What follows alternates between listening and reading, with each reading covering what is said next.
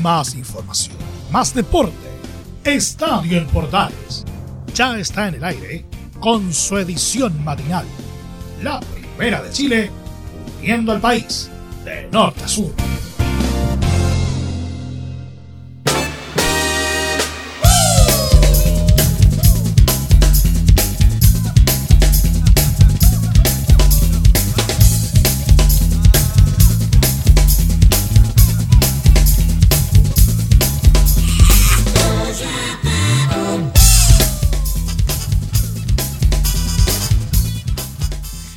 Bien, ya, ahí estamos. Para partir con harto ánimo esta mañana. 7 de la mañana, sí, 7 de la mañana ya con 31, casi 32 minutos. Le damos la bienvenida a todos los que están conectados ya a la Primera de Chile, a Radio Portales, por nuestra señal digital, como siempre, para este Estadio Portales matinal que viene bien, bien concentradito. Ah, porque lo decíamos durante toda la jornada de ayer. Ya estamos en modo selección, pero claro, todavía quedaban partidos por jugarse del torneo nacional. Y ayer cerraron la... Por fin cerraron la... Claro. Por fin cerraron la, la primera rueda Curicó y Universidad Católica. Iba ganando Curicó 2 a 0 antes del corte de luz. Descontó, de hecho, el cuadro cruzado de penal, penal bastante discutido, y lo vamos a estar revisando, obviamente, eh, en un ratito más, pero lo terminó ganando igual el cuadro curicano por 3 goles a 2.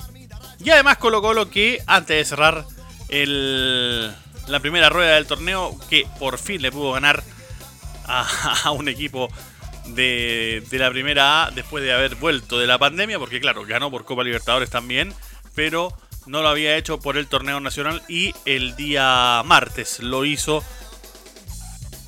Si bien lo hizo con categoría, pero el marcador no fue tan abultado. También vamos a estar revisando obviamente lo que fue la conferencia de prensa de Gustavo Quintero, vamos a estar revisando las palabras de Maxi Falcón, etc. Y obviamente como estamos de modo selección también vamos a estar revisando las declaraciones tanto de chilenos como de peruanos.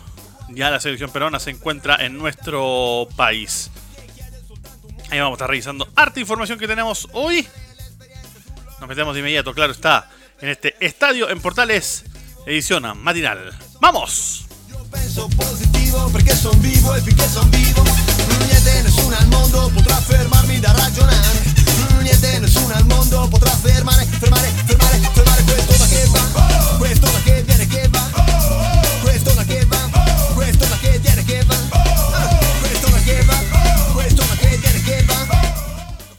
no, yo no sé quién le sube el volumen a la tarjeta de sonido acá en, este estudio. ¿eh? No lo entiendo, pero bueno. Lo decíamos entonces. El cuadro de Colo Colo eh, el día martes, sí. Claro, hoy estamos a jueves, sí, es verdad, hoy estamos a jueves, pero eh, lo cierto es que fue tan relevante este tema del partido de Colo Colo eh, que... Y de hecho quedaron muchas cosas todavía ahí por hilvanar en el cuadro Albo que no es menor revisarlo. Porque de hecho, antes del partido habló Jaro Mike Nichols, y por eso es que vamos a revisar esta, esta cuña por parte del vicepresidente ejecutivo de Colo Colo, habló justamente de, eh, de la situación de Ignacio Jara. Situación de Ignacio Jara, jugador de Cobreloa que estuvo jugando, o está todavía, ya, está tan raro eso también, que nadie entiende por qué se negocia con Cobreloa, siendo que supuestamente el Nacho Jara estaba en el Goiás brasileño. Pero de esta forma se refiere Jaro Mike Nichols a la situación actual con Ignacio Jara. Lo escuchamos aquí en Estadio Portales Matinal. Un jugador muy interesante. Hemos estado, como todos saben, en conversaciones tanto con él, que ha manifestado su interés en, en jugar en Colo Colo, lo que nos tiene muy, pero muy contentos.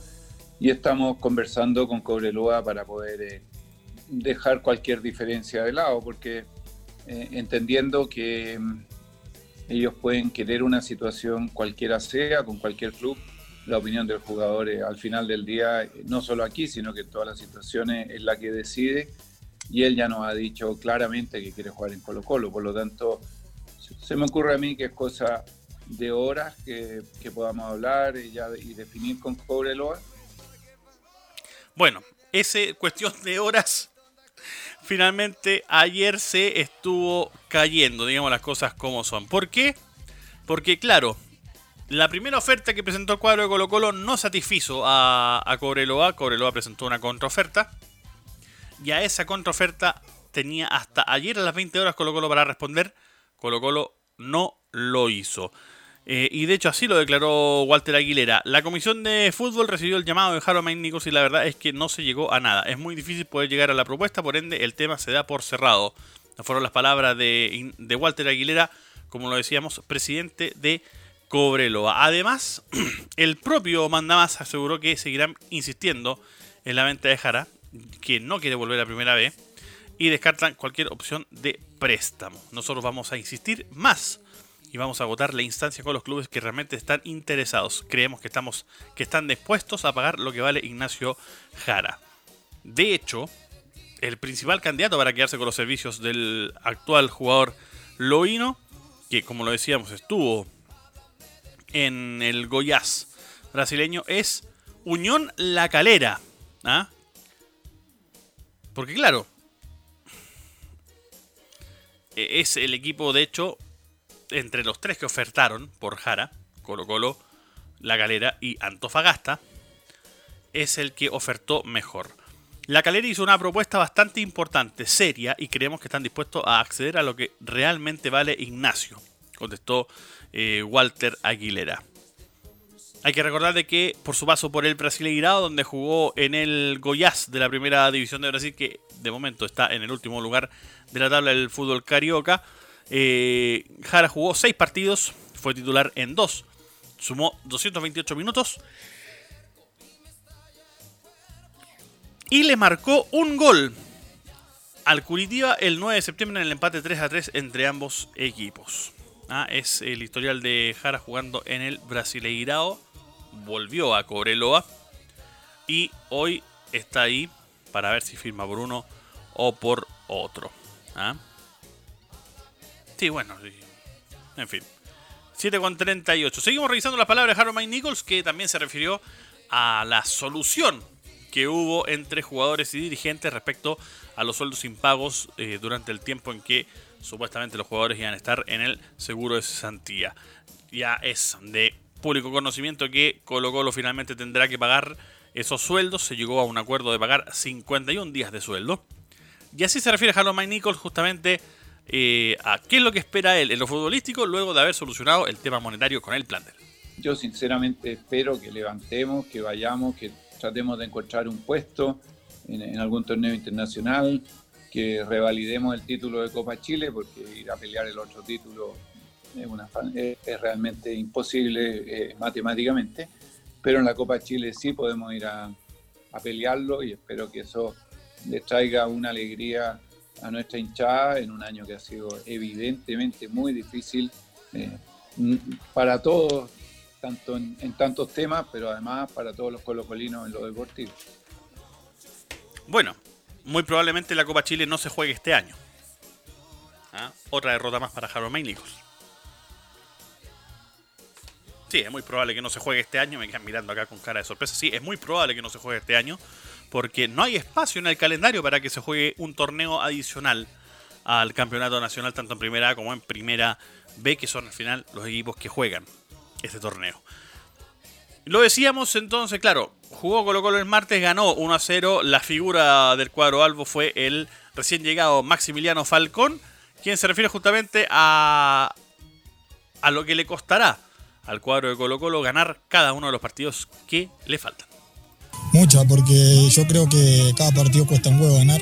Eh, lo vivía entre la cancha, verlo por la tele diferente, y yo creo que mucho. Eh, ya sea que sumes un punto o tres, eh, es todo positivo. Gracias a Dios fueron tres y bueno, muy contento como te dije.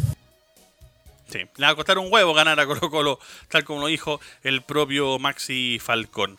Y bueno, nosotros le preguntamos, de hecho, a, a Gustavo Quinteros en conferencia de prensa ese mismo día martes, eh, sobre la situación tanto de, de Iván Morales como de los otros juveniles, porque de hecho fueron muchos juveniles los que se lesionaron durante eh, este año, y le preguntamos sobre las posibilidades que iban a tener en este plantel, las cuales, por lo que dice el propio Gustavo Quintero van a ser bastantes. Así se refiere a la situación principalmente de Iván Morales.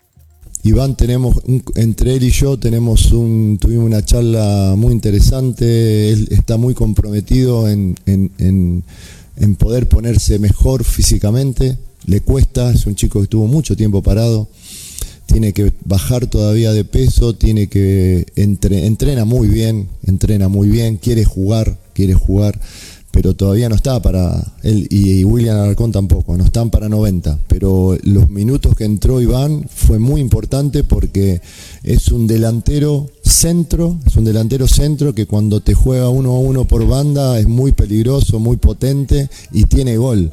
Yo veía en el partido que Costa estaba muy bien por el lado derecho, que pasaba campo, que tirábamos centro, que yo digo, bueno, eh, tenemos que aprovechar los desbordes y las jugadas por derecha con un jugador que pueda, que pueda convertir por el lado izquierdo y bueno, así vino el gol, una jugada del lado derecho, un centro hacia el arco, hacia atrás y Iván muy bien ubicado convirtió, así que es un jugador que ya nos dio nos dio una variante, una posibilidad muy buena que terminó en gol, así que muy contento con él, muy contento con todos, la verdad con todos y los que no los que no entraron también. Bueno, ahí estaba eh, eh, la declaración sobre Iván Morales y también eh, sobre su conformidad sobre el del juego, si podemos decir así, y la felicidad que le da no solo por los jugadores, sino también por los que trabajan en el club. Yo creo que hoy, más allá de todos esos inconvenientes, el equipo corrió los 90 minutos, presionó, jugó bien, generó situaciones de gol, así que estoy conforme con el juego. El resultado, si no hubiésemos ganado, hubiese estado muy conforme con el juego, le hubiese dicho a los jugadores lo mismo que le dije, los felicité por el esfuerzo, por, por haber jugado de esa manera, por haber competido muy bien pero bueno, se nos dio el gol al final. Yo creo que nos podíamos haber convertido antes, pero bueno, se nos dio el gol al final y la verdad que me pone muy feliz por, mucha gente, por, por ellos, por los jugadores que hace mucho tiempo que vienen eh, batallando con estos problemas, con, con, la familia de todo el grupo, con los amigos, con los hinchas, con todos, con toda la gente, el staff, la gente que trabaja en el club, que necesitan por el trabajo que están haciendo, necesitaban un triunfo y bueno, ojalá que que sea el punto de partida para seguir jugando bien y seguir sacando resultados. Bueno, ahí estaban las palabras entonces de Gustavo Quintero refiriéndose justamente a la felicidad que le daba este primer triunfo en el cuadro de Colo Colo. Vamos a dejar entonces al cuadro algo ahí de lado para que sigan descansando, disfrutando, celebrando eh, su primera victoria por el torneo nacional desde el retorno de la pandemia. Y nos metemos en el partido que marcó el final, al fin, del, de la primera rueda del torneo. Porque se enfrentaron Católica y Curicó Unido en la cancha de Curicó. Fue triunfo, lo decíamos, 3 a 2 finalmente en el global, en el partido ya completo de, del cuadro curicano, del cuadro de las tortas, eh, frente a la escuadra de Católica. Para recordar el resultado completo, Pablo Parra marcaba al minuto 28 de penal, Federico Castro al minuto 41 de penal también. Hasta ahí el corte de luz. Luego vuelve el partido en el minuto 49. Cerda la taja dos veces el penal a Católica, primero una a Agüed, el segundo a San Pedri, pero a la tercera la vencía y San Pedri termina marcando por fin también el penal al minuto 56. Luego, al minuto 91, también de penal, Federico Castro marcaba el 3 a 1. Y al minuto 96, Fernando Samperi, esta vez eso sí, de jugada, marcará, marcaría el 3 a 2 definitivo con el que Curicó le ganó al cuadro cruzado. Pero antes de meternos en lo que fue el resumen de ese partido, vamos a escuchar, o no, ¿sabe qué? Nos vamos a meter de inmediato en el, en el detalle del partido. Porque así lo analizó el Pepe Rojas, ex defensa del cuadro azul, que de hecho cuando terminó de analizar el partido le mandó un saludo obviamente a los hinchas azules por el fallecimiento del tanque Campos. Así analizó el Pepe Rojas el partido frente a Curicó. Perdón, por Curicó frente a Católica. Sí, sabíamos que iba a ser un partido complicado, difícil y, partido complicado, imagínate, con, repeticiones de, de, dos penales, nada, dentro de todo estuvo entretenido y, bueno, gracias a Dios eh, los tres puntos se quedaron acá en casa, que, es lo más importante. Era, era importante por todo eso, porque sabíamos que, los tres puntos nos, nos permitía terminar esta primera rueda eh, metido arriba y, claramente eso eso es una ilusión eh, tremenda para, para, enfrentar de cara a lo que, lo que va a ser la segunda rueda que empieza ahora ya este fin de semana. Lo más importante es que vamos paso a paso. Eh, el partido que tenemos enfrente siempre va a ser el más importante. Obviamente siempre hay una ilusión cuando arranca cada campeonato y en ese aspecto vamos trabajando día a día y, ojalá Dios quiera que al término de este campeonato podamos, podamos terminar con, los objetivos y los sueños que, que nos hemos trazado como, como, equipo. Ahí está la declaración entonces del Pepe Rojas analizando la victoria del cuadro de Curicó frente a Universidad Católica. Y por el lado cruzado, de esta forma lo analizó también el portero de Católica Matías Dituro y su análisis de la derrota del cuadro de, de Católica frente a Curicó Unido. Bueno, creo que nosotros sabíamos que, que gol íbamos a convertir. Teníamos que ser conscientes de, que no nos podían convertir porque ya hacer tres goles en 40 minutos, sabíamos que, que, por ahí el partido iba a ser demorado, bastante cortado y nos iban a intentar quitar ritmo, entonces que las jugadas que teníamos teníamos que convertir y bueno, así fue, creo que, metimos los, los goles, pero bueno, no nos alcanzó, ellos tuvieron un penal ahí que definieron y, y se quedan con esta victoria, pero, pero nosotros sabíamos que podíamos dar vuelta al resultado y lamentablemente no se pudo dar. No, no, la verdad que obviamente si hubiéramos eh, ampliado la ventaja habría sido importante, pero, pero con esta seguilla de partidos que tuvimos todo, todo este tiempo, muchos partidos seguidos, creo que, salimos bastante bien parados de todo esto. Hoy somos, al finalizar la primera vuelta, los, líderes del torneo en, soledad. Y ahora arranca una segunda vuelta, un partido en casa que, va a ser difícil, que tenemos que ganar y, empezar eh, a encaminar lo que, lo que nosotros queremos. Ahí está entonces el análisis de Matías Dituro, el portero del cuadro cruzado, refiriéndose a esta derrota que le dolió bastante a la escuadra cruzada frente a Curicó Unido. Y antes de terminar con este partido, vamos a escuchar a al presidente de Cruzados, a Juan Tagle, sobre la posibilidad de que llegue otro jugador al cuadro cruzado. Después les vamos a contar quién podría ser si traemos a alguien es porque realmente creemos que, va a ser un aporte, obviamente que además esté a nuestro alcance. Ustedes saben que las restricciones en esa materia son importantes, porque no tenemos cupo extranjero, tampoco se pueden jugar, traer jugadores que hayan estado en, la primera A del fútbol nacional, salvo que hubieran tenido eh, que no hubieran superado la cantidad de minutos, así que probablemente tampoco del medio local es posible, entonces básicamente la búsqueda se concentra en jugadores nacionales que estén en otras ligas, ¿ah? y que realmente creamos que puedan ser un aporte para lo que necesitamos, entonces eso, y finalmente que estén al alcance económico. Bueno, ¿ah? jugadores chilenos que estén en ligas extranjeras o que hayan jugado pocos minutos en el torneo nacional. ¿Ah? Jugadores chilenos que estén jugando en otras ligas. ¿Le suena algo así o no? No, obviamente no Ignacio Jara. Pero ¿le suena algo así? ¿Ah? Ángelo Araos. Otro jugador más que estaría perdiendo Colo Colo. Ya hablamos del caso de Ignacio Jara recién. Resulta que Ángelo Araos tampoco estaría llegando al cuadro de Colo Colo. ¿Por qué? Porque Católica ofrecería mejores condiciones contractuales para el jugador que hoy está eh, en el extranjero. ¿Ah? De hecho, si revisamos en este momento, ya es casi oficial que Araos rechazó la oferta de Colo Colo y que se acerca a la escuadra de Católica. Hay que recordar que Araos en este momento está en el Corinthians de la Serie A brasileña, en el Brasileirao. ¿Ah? Complicado el tema, otra vez para Colo Colo. Y bueno, lo estaría pidiendo Ariel Holland y se lo estarían dando. Y sobre Holland, también habló Juan Tagri se refirió justamente de que ya el cuadro cruzado le ofreció alargar el contrato. Eh, respecto a Ariel, sí, efectivamente nosotros hemos iniciado una conversación, eh, le hemos manifestado nuestra intención de, que él, digamos, pudiera permanecer, más allá que el contrato de él es por, por, dos años, pero, pero, pero, pero tiene esa cláusula recíproca, hemos tenido una conversación con él pero todavía falta mucho y es, obvio que tanto él como el club también estén hablando cómo esto evoluciona. Ahí está entonces las palabras de Juan Tagle refiriéndose a la situación contractual entonces de Ariel Holland.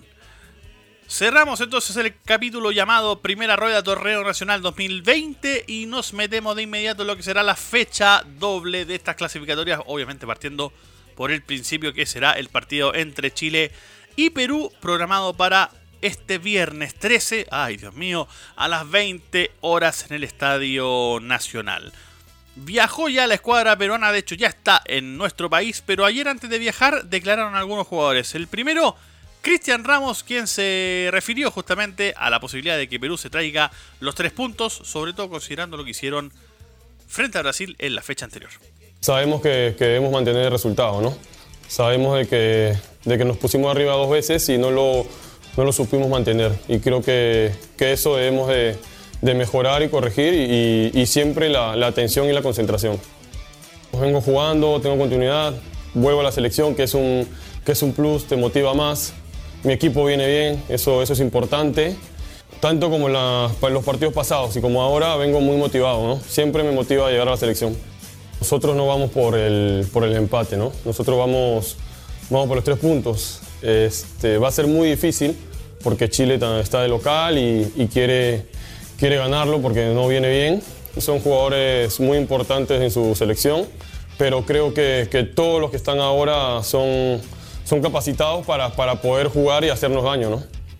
Ahí están las palabras entonces de Cristian Ramos refiriéndose a esta esperanza del cuadro peruano de venir a buscar los tres puntos a Chile. También habló Canchita González, claro, ¿ah? conocido acá en nuestro país, jugó en el torneo nacional, quien se refiere justamente a la focalización en la que está Perú para este compromiso.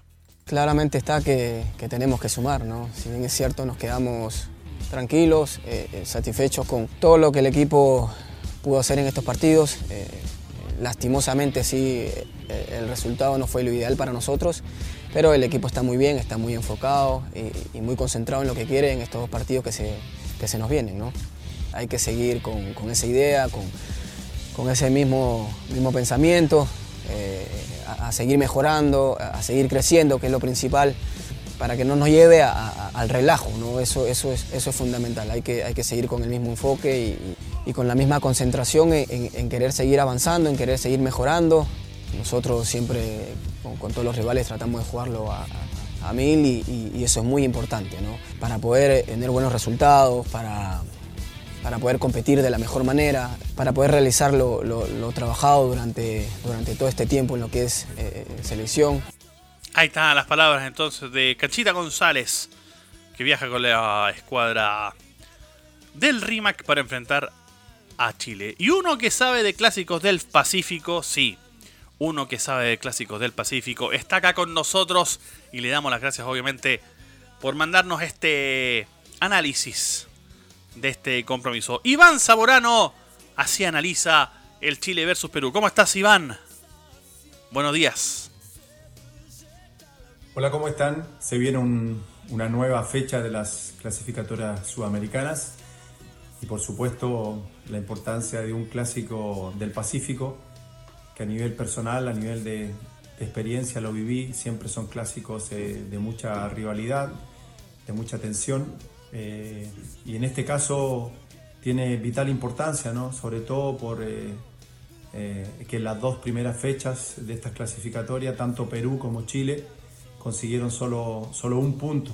Por eso va a ser eh, eh, de mucha importancia lo que se puede hacer en este, en este tipo de partido. ¿no? Perú con bajas importantes, para mí los dos hombres fundamentales, eh, tanto Pablo Guerrero como Farfán, no, no, van a poder estar.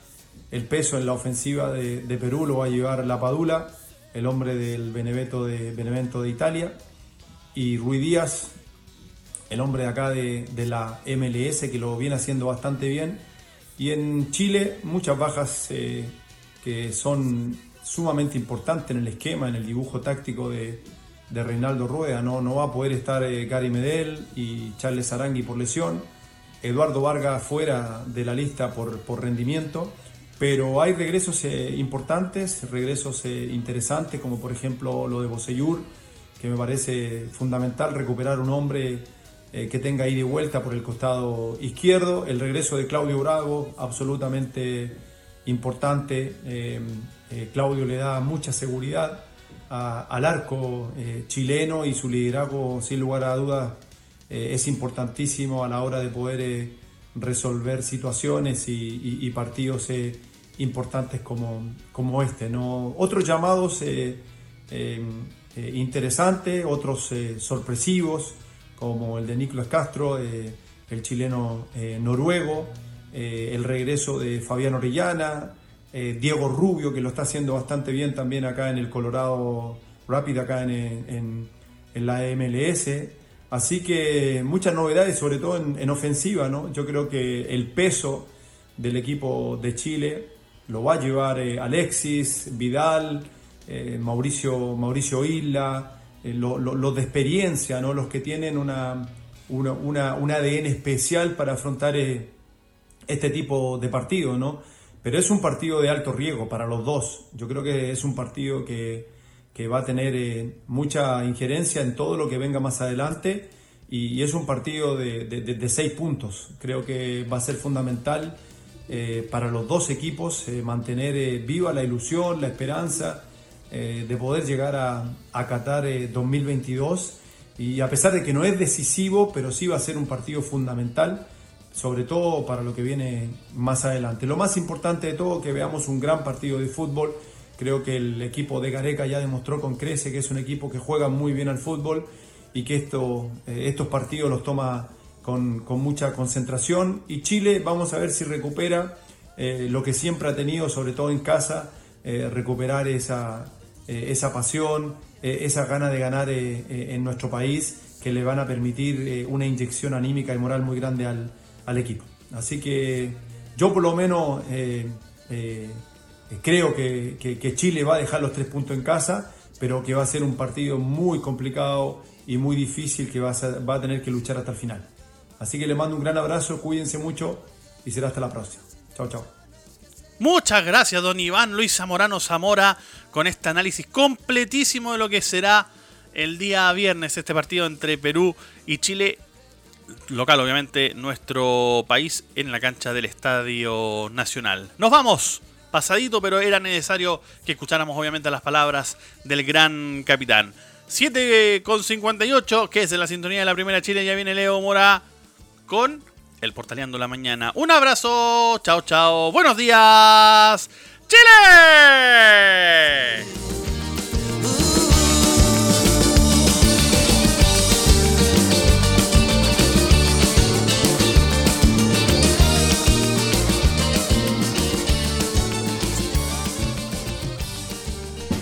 Más información, más deporte. Esto fue Estadio en Portales con su edición matinal. La primera de Chile, viendo al país de norte a sur.